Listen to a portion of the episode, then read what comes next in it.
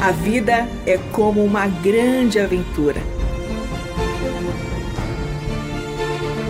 A Bíblia é nossa companheira e o Eterno nossa fonte de sentido nessa jornada.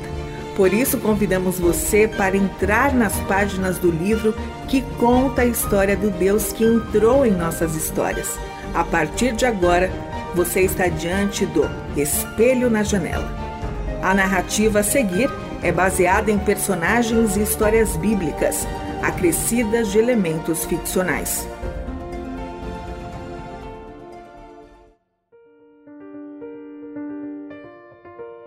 Sempre antes de dormir, os dois meninos e a garotinha pediam uma história para a mãe contar.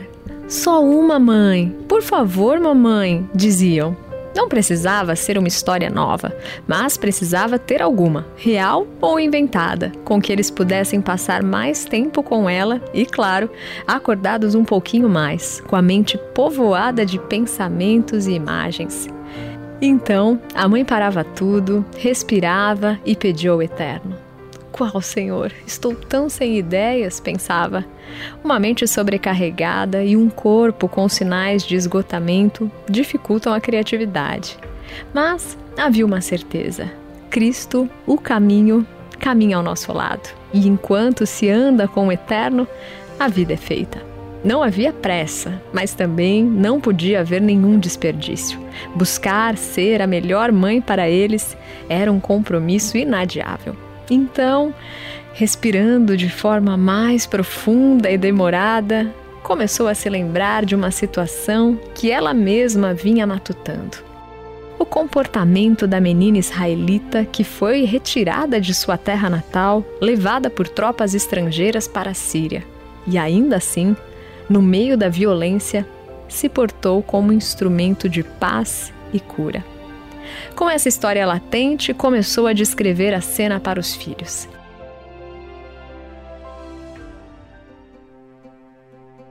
Imaginem, crianças, imaginem uma guerra. Batalhas, espadas, pessoas que ficam pelo caminho e aquele que saísse vitorioso ficaria com as riquezas e bens do adversário. Assim aconteceu há bastante tempo entre a Síria e Israel. Naquele momento, o rei de Israel era Jorão e o rei da Síria era Ben-Hadad II.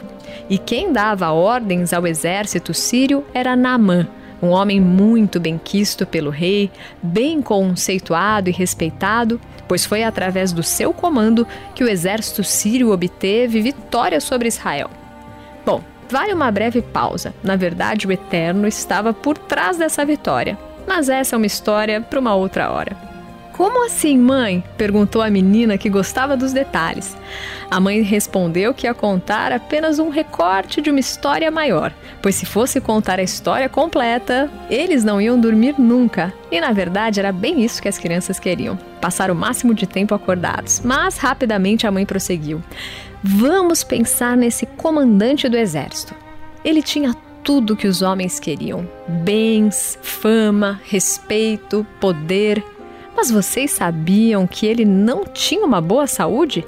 Ele tinha uma severa doença na pele, provavelmente lepra. Logo, o irmão mais velho interrompeu. Mas, mãe, se ele não era saudável, como ele poderia ocupar um cargo tão importante? Bem lembrado, filho, pois se fosse em Israel, com a doença que Namã tinha, ele deveria ser afastado do convívio social, porque era uma ordem divina, para que assim um indivíduo não afetasse o coletivo, não contaminasse as outras pessoas e todos ficassem doentes. Mas estamos falando da Síria, que não recebeu as mesmas direções sanitárias que o Eterno deu aos hebreus. Então, Namã vivia em sua casa, junto dos seus familiares, e a sua doença poderia se espalhar.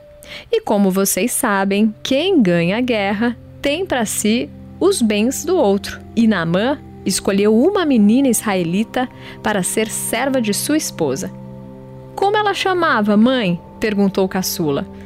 Não sei, filho, mas você acredita que a sua vida ficou ainda mais conhecida que o seu nome? E olha que valioso, depois de tantos e tantos anos, essa serva, para nós que amamos a Cristo, é mais relevante que o rei que ganhou a guerra?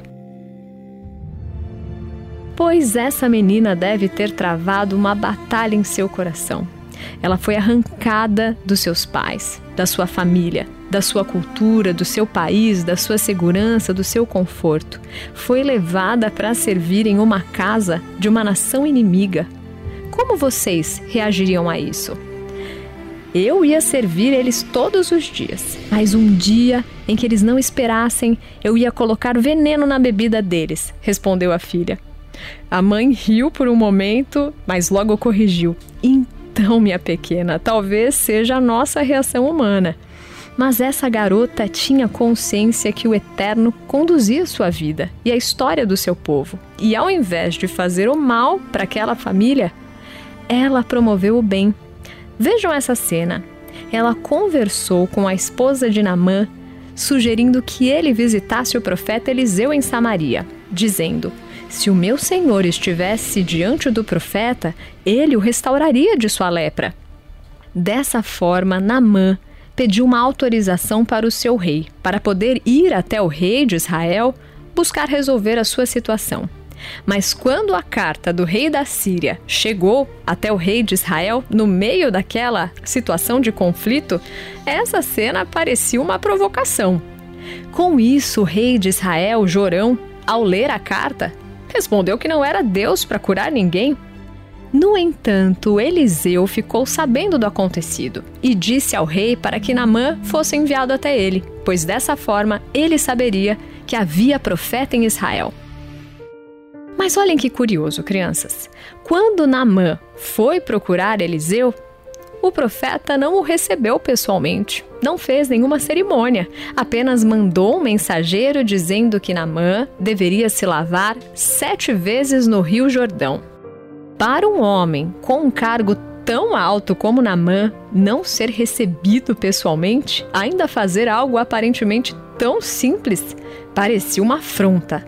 Logo ele começou a falar com desdém, dizendo que os rios de Damasco eram muito mais limpos para se lavar Imaginem, crianças, imaginem aquele chefe do exército tendo que se despir, mostrar a sua doença na frente de todos e entrar na água, estando em situação totalmente fora do seu controle. Uma coisa eu vou dizer e quero que guardem a bem em seus corações. Não há cura enquanto a gente está debaixo de uma capa de proteção. O orgulhoso não se vulnerabiliza mas diante de Deus, se mostrar frágil e necessitado, abre o espaço para ser alcançado, limpo e curado. Continuando a história, como Naamã não queria seguir as orientações, um dos seus subordinados disse: Senhor, se Eliseu tivesse te recomendado algo mais difícil, você não faria? Esse moço fez Naamã ser confrontado para o seu próprio bem, é claro. Foi por isso que ele repensou e decidiu ir sim até Jordão e entrar na água por sete vezes. Olhem só, até a sexta vez ele ainda não estava limpo. Ele precisou obedecer e seguir as instruções dadas para ser curado. Sabe, meus filhos, aqui fica outra lição para nós. Muitas vezes o milagre, a cura, não é instantânea é um processo. O primeiro passo é confiar no Eterno, é entender que Ele entende mais da vida do que a gente, é seguir suas orientações, pois são para o nosso bem, é se colocar diante dele repetidas vezes e de forma constante, sem pressa de que na primeira vez tudo seja resolvido, mas entender que Ele nos cura nos processos da vida. Naquele momento, Pensar na bondade de Deus deixava a mãe mais disposta e renovada. Refletir sobre o caráter do Eterno alivia a pressão do momento e inunda de paz a nossa vida. E quando ela ia sair e dar boa noite às crianças, sua filha indagou: Mãe, mas por qual motivo a garota israelita ajudou Namã a ficar limpo? Será que foi para o bem dele ou foi para que ela, naquela casa, não corresse o risco de ficar contaminada? Olha, filha, faz sentido a sua pergunta. Somente uma visão equilibrada de Deus permitiu que essa menina, levada como serva para um ambiente hostil a ela, longe da segurança, longe dos seus familiares, de sua casa, da proteção, tivesse uma reação que promovesse o bem dela e dos que a rodeiam. Mas veja bem, se ela já havia perdido tudo o que mais amava, qual valor teria a vida para ela? Por vingança, ela poderia deixar na mãe os seus familiares a própria sorte. E se eles morressem, e ela também, não faria diferença. Pois é isso que faz a vingança. Enquanto você mata os outros, você morre junto com o veneno. Mas só Deus, atuando em nós, permite que oremos pelos nossos inimigos e façamos o bem aos que nos fizeram mal reforço aqui as palavras que o Eterno deu a Jeremias no contexto do exílio. Mesmo em um ambiente hostil, em um momento difícil, devemos buscar fazer o melhor na situação em que estamos, pois é nessa situação que Deus está.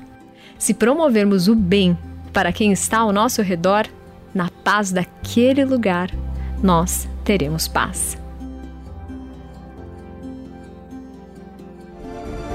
Este foi o Espelho na Janela, escrito por Israel Mazacurati, Renata Borjato e André Daniel Heinck. Realização Transmundial.